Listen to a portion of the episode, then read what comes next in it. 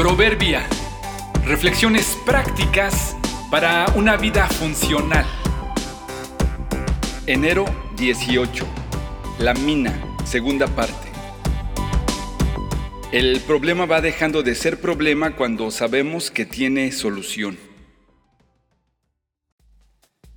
Visitando lo que queda de una próspera mina, el guía del museo también nos llevó a diferentes partes fuera de ella, explicando los procesos y las que podrían llamarse prestaciones y ventajas de los empleados. La principal era el sueldo y la posibilidad de saberse parte de esta renombrada empresa a nivel mundial.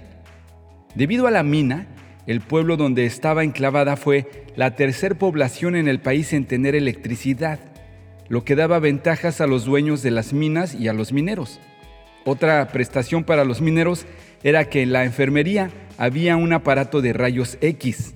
Así, cada vez que alguno de ellos sufría algún accidente o algún golpe o una caída, podía ser atendido inmediatamente y se le tomaba una placa para descubrir el tamaño del daño.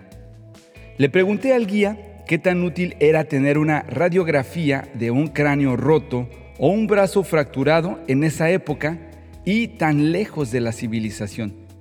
Me contestó con sinceridad y una sonrisa en su cara.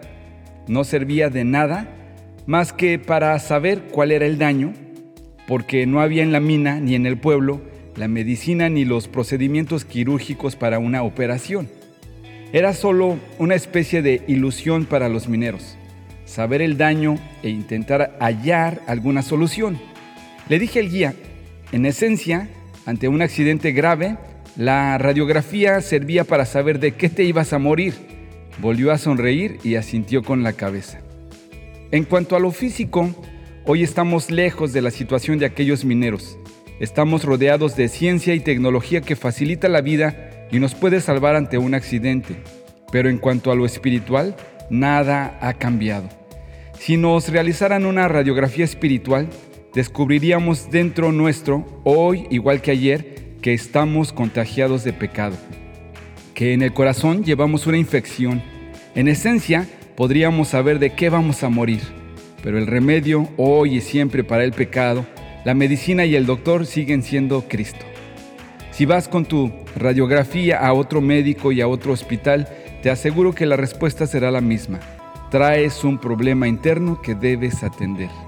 No busques más, recibe la cura a tu mal a través de Cristo. Si afirmamos que no tenemos pecado, lo único que hacemos es engañarnos a nosotros mismos y no vivimos en la verdad. Pero si confesamos nuestros pecados a Dios, Él es fiel y justo para perdonarnos nuestros pecados y limpiarnos de toda maldad. Primera de Juan 1, 8 y 9.